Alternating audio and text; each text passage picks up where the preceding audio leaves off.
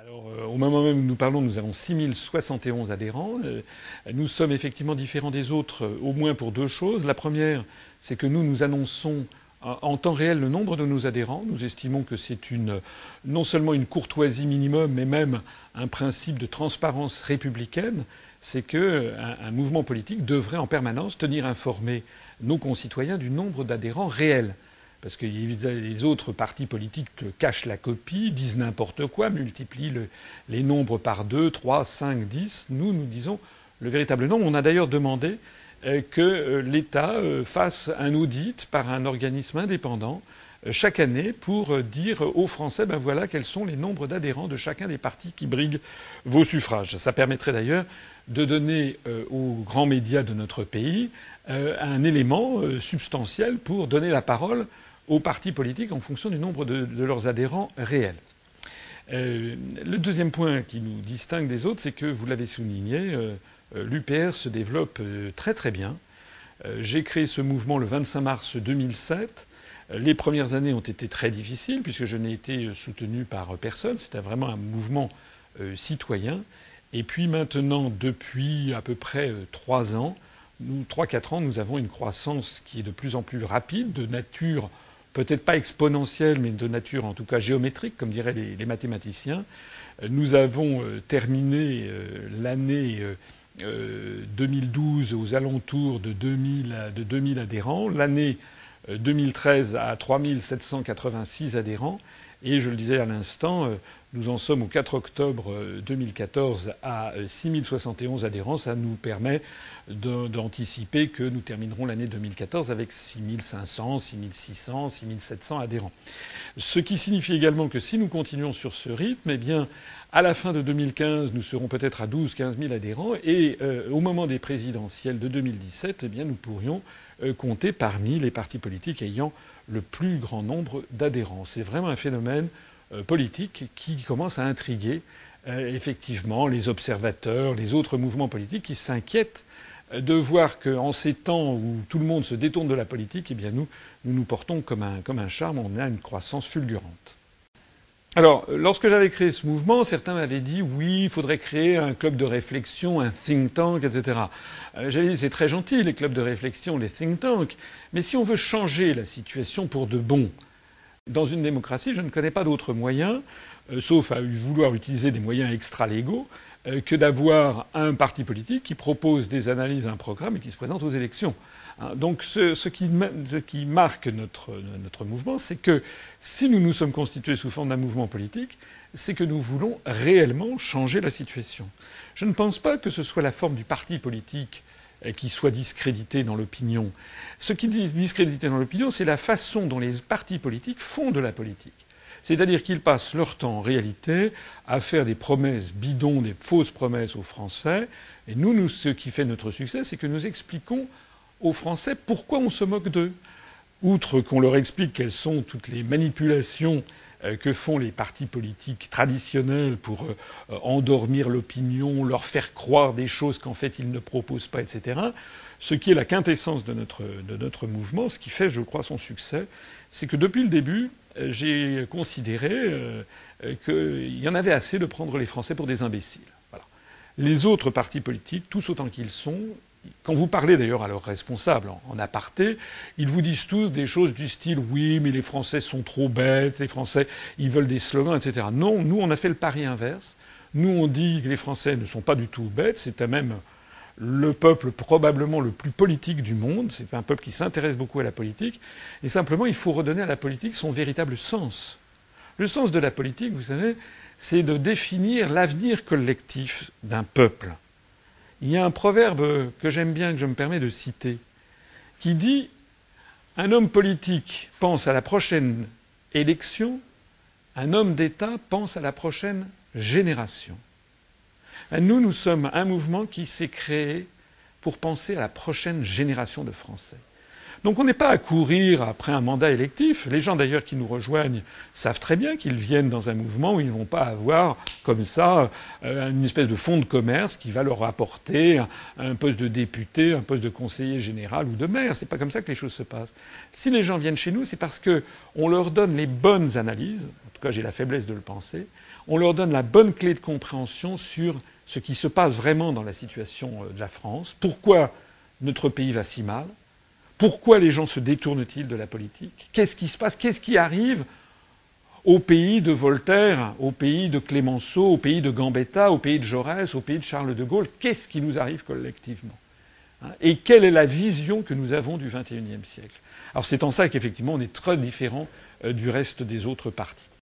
Mais on est différent d'abord sur l'analyse de départ. L'analyse de départ, euh, tous les autres partis politiques vont vous dire oui, on va lutter contre le, chômage, on va, favoriser le niveau de vie, etc. Nous, c'est pas ça qu'on dit. Nous, on dit quel est le problème de la France? On fait d'abord un diagnostic. Et le diagnostic que nous formons, c'est que actuellement, et depuis maintenant un certain nombre d'années, ce ne sont plus les Français qui décident de leur avenir collectif. Désormais, la France est un pays qui a été placé sous domination.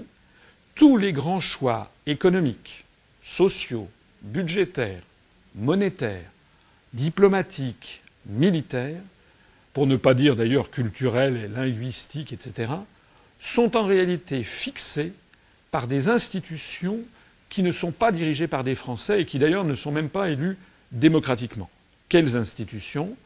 La Commission européenne à Bruxelles, pour tout ce qui est économique, social, mais aussi agricole, industriel, commercial, etc. La Banque centrale européenne à Francfort pour tout ce qui concerne les questions monétaires et donc leurs conséquences en matière de chômage, de taux d'intérêt, de politique économique. Et enfin, l'OTAN, qui est située à Bruxelles, mais où les États-Unis sont absolument dominants pour tout ce qui concerne la diplomatie, la géopolitique, les engagements militaires, l'avenir de notre armée.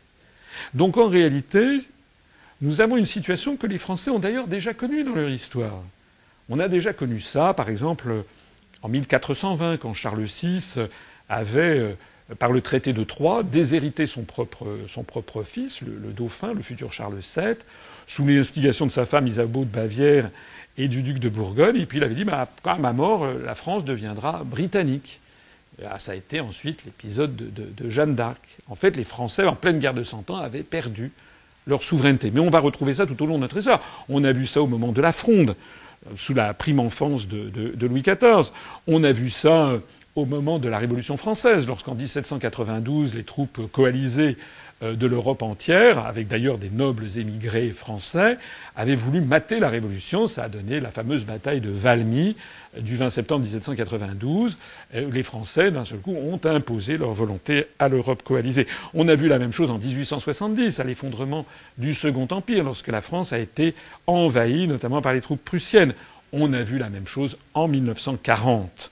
Eh bien, désormais, il n'y a pas de troupes étrangères à proprement parler, parce que nous sommes au troisième millénaire, les choses ont changé, mais nous avons d'une certaine façon une forme d'occupation.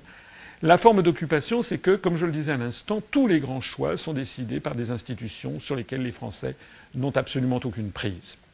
Alors le drame de la société, de la situation française, que l'on retrouve d'ailleurs dans les autres pays de l'Union européenne, il hein, ne faut pas se faire d'illusions, c'est que les Français votent à droite ou à gauche, au moment de l'élection présidentielle ou des élections législatives, pensant que ça va vraiment changer les choses, puisque la situation est mauvaise, et puis ils constatent, quelques semaines, quelques mois ou quelques semestres après, ils constatent qu'en fait, ils ont toujours la même politique.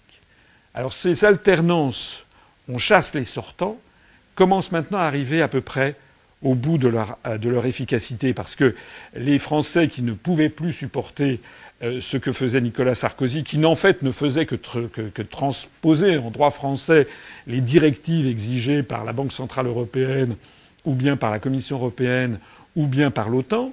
Il y a beaucoup de Français qui se sont dit on va changer, on va élire François Hollande, ça va être un grand changement. Ceux qui ont cru ça se sont crus comme dans les années 81, euh, lorsque François Mitterrand avait succédé à Giscard d'Estaing, où effectivement il y avait eu un vrai changement. Mais la différence entre maintenant et 1981, c'est qu'en 1981, nous n'avions pas le traité de Maastricht. Nous n'avions pas l'Union européenne. Nous avions la communauté économique européenne qui avait beaucoup, beaucoup moins de pouvoir. Nous n'avions pas la monnaie européenne, nous n'avions pas l'euro. Donc ce qui s'est passé, c'est que on a présenté ça aux Français comme si c'était moderne, comme si c'était formidable, l'Europe c'est la paix, qui pourrait être contre la paix, etc. On a donc manipulé l'opinion publique française, et puis maintenant les Français se rendent compte que lorsqu'ils votent à droite ou à gauche, ils ont toujours la même politique. Alors c'est ça qui nous distingue fondamentalement des autres, c'est que vous prenez les, euh, professions de foi euh, que l'on envoie à tous les électeurs au moment des élections présidentielles de 2012, des élections législatives par exemple, vous verrez que tous les partis politiques, de l'extrême droite du Front National jusqu'à l'extrême gauche du NPA, en passant par DLR, l'UMP, le Modem et l'UDI, les Verts, le Parti socialiste, le Front de gauche, etc., vous verrez qu'ils ont tous le même type de programme. Premier chapitre, l'économie, il faut, euh, assurer, la baisse du chômage. Deuxième chapitre, le social, préserver les acquis sociaux. Troisième chapitre, la fiscalité. Quatrième chapitre, la sécurité. Cinquième chapitre, les questions euh, sanitaires et sociales. Sixième chapitre, l'immigration. Et puis vous trouverez septième ou dixième chapitre, euh, la, diplomatie, puis l'Europe. Comme si c'était quelque chose d'assez accessoire. Nous, nous disons, c'est pas du tout accessoire, c'est le début, c'est le fondement même du problème. Je vais prendre une comparaison que certains trouveront peut-être un petit peu excessive, mais qui ne l'est pas tant que ça, puisque au fond du fond, ça revient à la même chose. Imaginez qu'il y ait eu des élections présidentielles ou législatives en France en 1941 ou 42 et que des partis politiques se soient présentés en disant voilà, on va lutter contre le chômage, on va assurer la gestion des hôpitaux, etc. Puis qu'il y aurait eu un point numéro 8 ou 9 en disant et puis par ailleurs, il faudra qu'on gère la question de l'occupation de la France par des troupes allemandes. Évidemment, tout le monde rigole parce que c'est, pas possible. Tout le monde comprend bien que le fait que la France était sous occupation et avait perdu sa souveraineté était essentiel. C'était la chose essentielle. Alors certes, nous ne sommes pas sous une occupation militaire, je l'ai dit, mais nous avons perdu tous nos leviers de décision collective. Donc c'est la raison pour laquelle nous, nous mettons en tête de chapitre le seul grand problème qu'il faut d'abord régler, c'est la question de l'Union européenne, puisque tous les programmes qui sont présentés aux Français sont tout simplement inapplicables, puisqu'ils ne respectent pas les traités européens. C'est de ça qu'il s'agit. Pourquoi les Français sont-ils furieux, par exemple, de François Hollande? Pourquoi la popularité de François Hollande s'est-elle effondrée Tout simplement parce que le programme qu'il a présenté aux Français était un programme totalement inapplicable, puisque contraire aux traités européens. Donc dans ces conditions, soit on dit aux Français on va respecter les traités européens, mais voici les conséquences, et nous nous expliquons les conséquences. Par exemple, on ne peut plus du tout lutter contre les délocalisations. C'est l'article 63 du traité sur le fonctionnement de l'Union européenne qui interdit tous les contrôles des mouvements de capitaux. On ne peut pas, par exemple, vouloir une agriculture, protéger l'agriculture française par rapport à la malbouffe, par rapport aux OGM, puisque tout ça est réglé par les articles notamment 32, 38, 39 du traité sur le fonctionnement de l'Union européenne. On ne peut pas vouloir protéger les services publics, puisque tout ceci est fixé par l'article 121 qui nous fixe les grandes orientations de politique économique et l'article 107 qui nous parle justement des services, des services publics qu'il faut en fait mettre en concurrence. Donc nous, on dit arrêtons de prendre les Français pour des imbéciles. On nous a fait signer dans notre dos, sans prévenir les Français, un contrat, parce qu'un traité, c'est en fait une espèce de contrat, qui nous ligote dans tous les domaines. Donc nous, nous disons, nous en tirons la conséquence. Si on veut avoir une politique conforme à ce que veulent les Français, alors nous devons sortir de l'Union européenne, de l'euro et de l'OTAN. D'abord, on compare euh, des choses qui sont. Euh, il y a déjà des problèmes de taille. Le Front National domine tout le monde de sa taille, euh, parce que d'abord c'est un parti qui a 40, 40, 42 ans, qui a été créé en 72. Deuxièmement, parce que les médias lui donnent constamment la parole.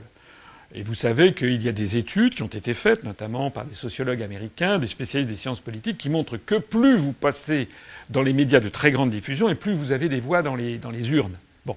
Donc actuellement, le discours officiel qu'on entend dans tous les médias, c'est un discours qui fait, qui pousse des cris d'orfraie devant le Front National, mais en réalité, il ne cesse que de le promouvoir, même pour le critiquer. Donc, alors le Front National, on dit que le Front National est en croissance. C'est vrai et c'est faux. C'est vrai de façon euh, superficielle, parce qu'on voit qu'aux élections, par exemple aux élections européennes, il a fait un bon score par rapport aux autres. C'est néanmoins faux en termes euh, euh, réels, en termes d'inscrits. Si le Front National monte, c'est parce que les autres partis politiques n'arrivent plus à mobiliser leurs troupes. Les, les, abstentionnistes sont de plus en plus nombreux. Donc le Front National mobilise ses électeurs, Et comme les autres n'arrivent plus à mobiliser leurs électeurs, le Front National monte en nombre de suffrages exprimés. Mais en pourcentage des inscrits, le Front National n'a jamais, et même encore aux européennes, n'a jamais réussi à dépasser les 13 à 14% des inscrits. Alors ça, c'est quelque chose qui est tout à fait capital, que nous, nous soulignons, c'est que tous les experts de sciences politiques savent qu'il y a une espèce de plafond de verre dans la société française, c'est qu'ils savent que le Front National a un électorat fidèle, qui peut attirer une partie de, l'électorat ailleurs, mais qu'il y a un, butoir que les experts chiffrent aux alentours de 14-15% des inscrits, au-delà duquel il ne pourra pas aller, parce que le Front National suscite une extrême antipathie d'une très grande majorité de la, population. Alors c'est évidemment très important, parce que vous avez donc un parti politique, qui est en fait une impasse, et la société française, les grands médias en jouent spectaculairement, pas seulement en France, d'ailleurs on trouve le même phénomène, parce que quand vous voulez qu'un débat n'ait pas lieu en France, vous le faites porter par le Front National. Ça a été inventé par les Américains, c'est la reverse psychology. En psychanalyse, on pourrait parler du mauvais objet. Donc, euh, nous, je sais qu'on nous objecte régulièrement. Ah, vous voulez sortir de l'Europe, vous parlez comme le Front National, donc vous êtes, vous êtes d'extrême droite. Euh, c'est une espèce d'amalgame euh, tout à fait scandaleux, mais qui verrouille la société française. Nous, nous sommes là pour déverrouiller la société française et autoriser ce, débat. Je vais revenir à Front National dans un instant, mais je parle des deux autres mouvements. Donc DLR est un mouvement politique qui est beaucoup plus petit que, le Front National, euh, qui a, par rapport à l'UPR, quelques années d'avance, a été créé avant nous. Mais je pense très honnêtement que nous avons maintenant davantage d'adhérents euh, à l'UPR qu'à DLR. On, a moins d'électeurs encore parce que DLR, M. Dupont-Aignan, a été très médiatisé dans les, médias, un petit peu moins que Mme Le Pen, mais quand même très médiatisé, alors que nous, nous ne l'avons pas été du tout. Mais je crois que DLR, en fait, a un petit peu atteint euh, son, étiage. Alors, je vais y revenir, les, raisons pourquoi. Enfin, le dernier mouvement dont vous parlez, qui est le NPEP, c'est un tout petit mouvement. C'est un mouvement, je ne sais pas exactement combien ils ont d'adhérents, mais je pense qu'ils en ont moins de, de 1000. Donc c'est un tout petit mouvement. Alors maintenant, sur le fond, sur ces mouvements. Euh, effectivement, ils sont tous critiques. Ça, c'est exact. Mais les deux premiers se situent carrément à droite de l'échiquier politique français. C'est un mystère pour personne que de dire que le Front National développe des idées de droite ou même d'extrême droite. Alors certains peuvent vergoter où est l'extrême droite, il n'en demeure pas moins que quand vous lisez le programme du Front National, et pire encore, quand vous allez comme certains de nos sympathisants sont allés à certaines réunions du Front National, vous voyez que est, c'est toujours haro contre les Arabes, contre les Noirs, contre les immigrés, contre les Roms. Donc c'est un discours accessoirement contre les fonctionnaires, contre les socialistes, contre les communistes, les socialo-communistes, les fonctionnaires de Bruxelles. Enfin, tout le monde y passe. Donc ça, c'est un discours de division du peuple français et un discours qui est quand même marqué très très à droite. Voilà. Euh, Dupont-Aignan et, DLR ont un discours qui est moins marqué, mais qui est quand même un discours de droite sur un certain nombre de valeurs, par exemple sociétales. Ils ont pris des positions qui sont très clairement marquées à droite, mais aussi euh, sur la sécurité, sur l'immigration. Ils ont, fait ça. Euh, du côté à gauche, vous avez le MPEP qui, lui, tient des, propos qui sont, au contraire, qui sont très, très marqués à gauche. Pour, pour finir sur cette analyse, il faut maintenant préciser que ni le Front National, ni DLR ne proposent la sortie de l'Union européenne, et même pas de l'euro. Alors je sais que lorsque je dis ça, il y a aussitôt des gens qui se récrient dans les salles, dans les assemblées, où je le dis, non, c'est pas vrai, le Front National propose la sortie de l'Union européenne. Je l'ai dit, je l'ai dit, je l'ai redit par exemple sur euh, sur France 2 à une émission de, de Ruquier, j'offre une caisse de champagne à toute personne qui pourra me procurer une profession de foi du Front National, par exemple la profession de foi de Madame Le Pen, celle qui est envoyée à tous les électeurs, celle qui est ensuite est conservée aux archives nationales, celle qui, comme son nom l'indique, fait foi. Une profession de foi du Front National qui proposerait de sortir de l'Union européenne, ça n'est pas vrai. Ça fait partie de ces manœuvres de manipulation que j'explique d'ailleurs dans une conférence qui s'appelle euh, les, partis politiques respectent-ils l'intelligence des Français? Dans cette conférence, euh, j'explique que, par exemple, taper sur l'Europe, fustiger l'Europe, dire qu'il faut que la France soit un pays souverain, tout ça c'est très gentil. Mais quelle est la proposition concrète qui est proposée? Elle n'est jamais mentionnée. Ce qui nous nous distingue de tous les autres, c'est que nous disons aux Français, il y a un article dans les traités qui est l'article 50 du traité de l'Union européenne, qui permet aux Français de sortir juridiquement de l'Union européenne ainsi que de l'euro. Il y a un article 13 du traité du 4 avril 1949 créant l'OTAN qui permet à la France de sortir de l'OTAN. Donc nous, nous disons les choses clairement, nous voulons sortir de l'Union européenne, de l'euro et de l'OTAN. Ce que ne font pas les autres, notamment les deux premiers. Le MPEP, j'en parle à peine parce qu'il y a très très peu de très peu d'adhérents. Puis eux, ils sont très très à gauche. Je reviendrai aussi sur notre positionnement à nous, puisque nous, nous ne sommes ni de droite ni de gauche pour les raisons que je vais vous expliquer. Mais pourquoi, par exemple, le Front national ne propose-t-il pas la sortie de l'Union européenne, même s'il passe son temps à taper dessus? Tout simplement parce que les adhérents, les sympathisants du Front national ne sont pas d'accord sur ce qu'il faut faire entre eux ils ne sont pas d'accord. Parce que, pour simplifier, la grande majorité des adhérents du Front National sont venus au Front National pour taper sur les Arabes, les immigrés, les Noirs. C'est ça qui les a motivés. Et quand vous parlez à des adhérents du Front National, vous en trouvez beaucoup, pas tous, mais vous en trouvez un certain nombre, qui disent il vaut mieux avoir une Europe blanche que d'avoir une submersion venue par les pays du Sud. C'est ça qu'ils vous disent. Ma foi, c'est une idée comme une autre. Pourquoi pas? Ça n'est pas la nôtre. Mais c'est une idée comme une autre. Mais ça veut donc dire que les dirigeants du Front National n'ont pas les moyens de proposer quelque chose qui est refusé par une majorité de leurs adhérents.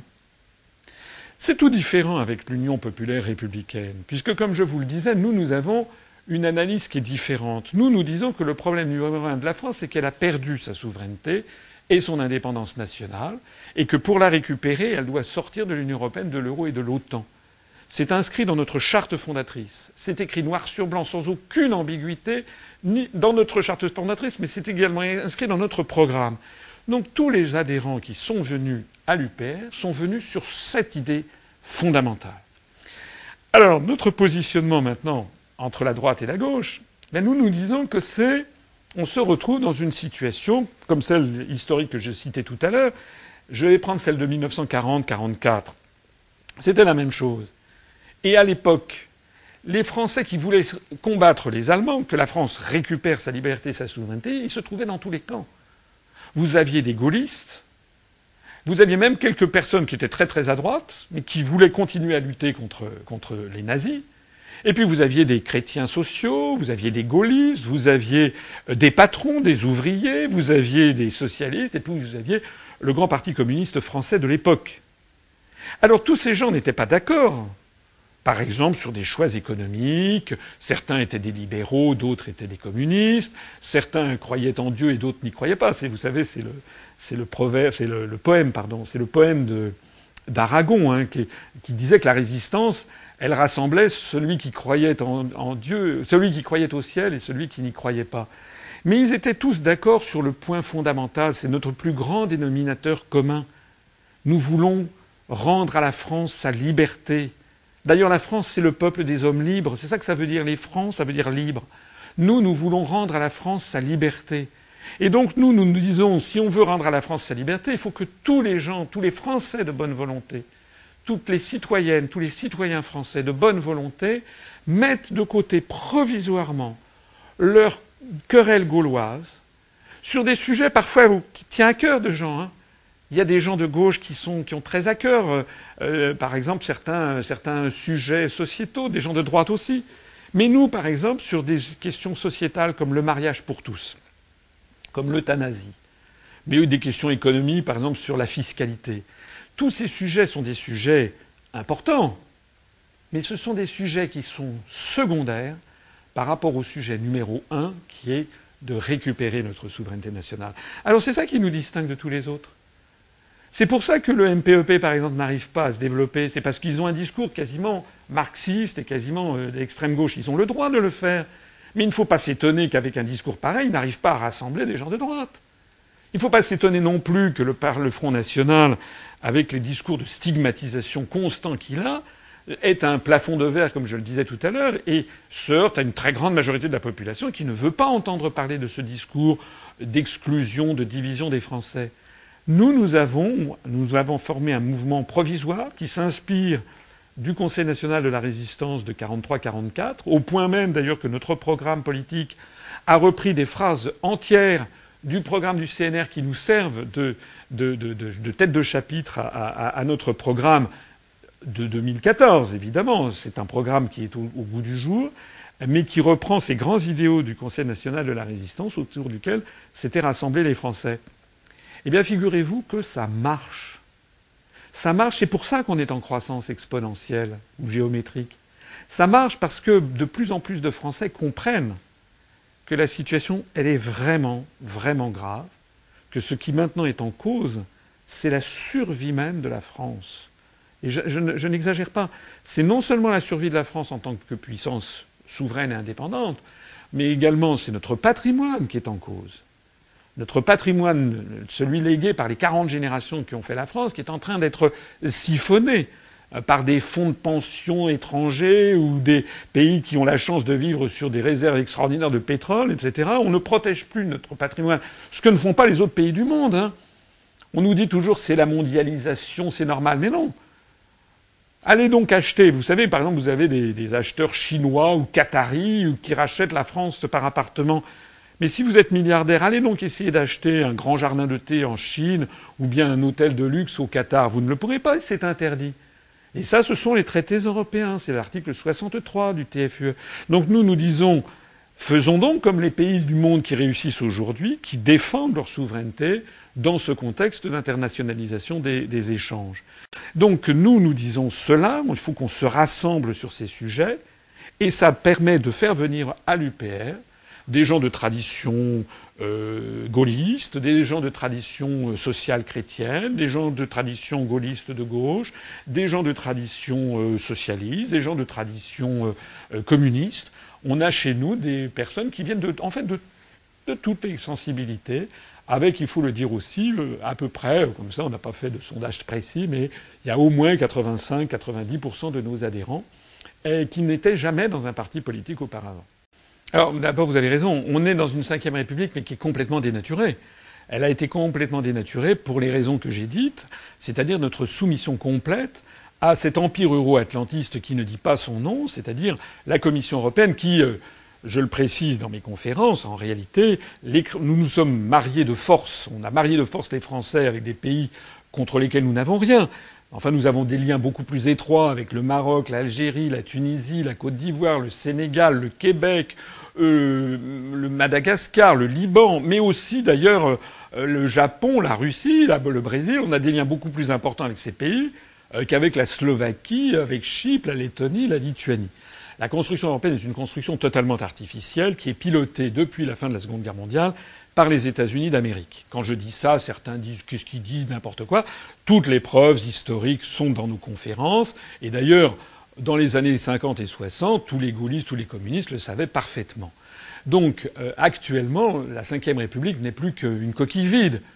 Les gens qui croient que François Hollande a les mêmes pouvoirs que Charles de Gaulle, outre que c'est évidemment pas, hélas, la même personnalité ni la même carrure, mais en plus de ça, ils n'ont plus du tout les mêmes pouvoirs. Donc, vous avez raison, la France en ce moment est un bateau ivre. Les Français sont complètement déboussolés et tout le monde a compris que ça ne marche plus. Tout le monde a compris que nous sommes dirigés, il n'y a plus de capitaine à bord de, l'avion. Alors vous me posez une question qui est euh, est-ce qu'on peut s'en sortir? Il y a quelque chose que, je voudrais dire. C'est cette, euh, cette, belle parole qu'avait eue De Gaulle à un moment en, discutant avec, euh, avec Alain Perfit, c'est dans le livre C'était De Gaulle. De Gaulle, dans les années, début des années 60, avait compris que la, construction européenne était en train de ligoter la France euh, dans une espèce de, glacis géopolitique, comme disent les géopoliticiens, euh, dirigé par les États-Unis. Il l'avait d'ailleurs dit dans la conférence de presse du 15 mai 1962, où il avait expliqué, pourtant c'était encore l'Europe des six à l'époque, et c'était encore l'embryon de ce que ça allait devenir. Mais De Gaulle avait compris, il avait fait dans cette conférence de presse, il avait dit que comme on ne peut pas forcer des pays qui ont des intérêts divergents à avoir une politique commune, puisqu'ils ne peuvent pas, à ce moment-là, il faut qu'il y ait un fédérateur extérieur, avait-il dit, qui ne serait pas européen. Il désignait, sans les nommer, les États-Unis d'Amérique. Ce qu'il faut savoir, c'est que le soir même du 15 mai 1962, les quatre ministres du MRP, c'est-à-dire les centristes, l'équivalent de l'UDI d'aujourd'hui, de son gouvernement, avec laquelle apport du gouvernement, et que Charles de Gaulle, qui n'était pas un dictateur, qui était un, président de la République avec une majorité à l'Assemblée nationale, il n'avait pas la majorité suffisante à l'Assemblée nationale pour avoir un gouvernement qui lui permettrait de sortir de la CEE, e, du traité de Rome, qui avait d'ailleurs été signé et ratifié avant qu'il ne revienne au pouvoir.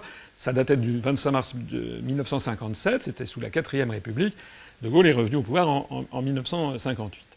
Alors, De Gaulle a été obligé de faire contre mauvaise fortune bon cœur, et il a essayé, j'explique ça très longuement et de façon très très précise, quelle a été la stratégie de De Gaulle au cours des années 60, puisqu'il n'avait pas les moyens politiques d'en sortir, puisque c'était encore dans les débuts, il a essayé de construire une Europe, euh, une Europe européenne, comme il disait, qui serait séparée des États-Unis, mais il fallait donc surtout pas que l'Angleterre y entre. Vous savez qu'il avait mis, il avait son, veto, et puis il voulait une Europe. En fait, il ne le disait pas, mais il aurait voulu une Europe française. Voilà, c'était ça qu'il qu'il voulait. Mais il ne se faisait pas trop d'illusions. Et notamment lorsque, après euh, l'affaire du traité de l'Élysée de février 63, le traité a été ratifié par le Bundestag en juin 63, et là, les Allemands ont en fait, euh, comment dirais-je, mis un coup de poignard dans le dos de ce traité, puisqu'ils ont rajouté toute une série d'éléments que De Gaulle avait voulu justement exclure, c'est-à-dire la soumission aux États-Unis d'Amérique, la nécessité de faire entrer le Royaume-Uni dans la communauté économique européenne, etc. Alors il y a donc un échange à ce moment-là entre Perfit et De Gaulle. Et De Gaulle dit écoutez, euh, sortir du marché commun, ça ne nous dérangera pas. Voilà. Je n'y avais pas été favorable, dit-il. Quand je suis revenu aux affaires, le traité était signé, j'ai essayé de faire ce que je pouvais. Mais euh, si on est obligé, eh bien, sortir du marché commun, ça ne nous dérangera pas.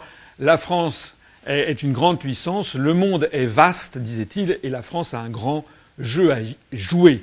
Le jeu, c'était notamment faire des alliances avec l'URSS de l'époque. Il a reconnu la République populaire de Chine en 64. Il a fait son grand voyage en Amérique latine. Et Alain Perfit, qui était son ministre de l'Information, qui était beaucoup plus jeune, a un doute. Et il lui dit Mais euh, vraiment, vous croyez C'est vraiment possible à votre avis?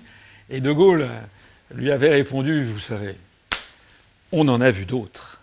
On en a vu d'autres, vous savez, en 2000 ans d'histoire. Alors effectivement, la France en ce moment, elle est euh, elle est en plein déclin. Elle est en plein déclin comme, euh, sous Louis XV. Hein, c'est-à-dire sous des beaux restes, progressivement, toute la société française était en plein déclin. Et la France, elle était en plein déclin sous Charles VI. La France, elle était, euh, en 1870, elle n'était pas belle à voir, hein, la France. Et en 1939, 40, 41, la France, elle a failli mourir, disait De Gaulle. Mais notre génie national, c'est quoi? Jamais, en 2000 ans d'histoire, ou disons en 1500 ans, depuis euh, le baptême de Clovis, jamais les Français n'ont laissé tomber la France.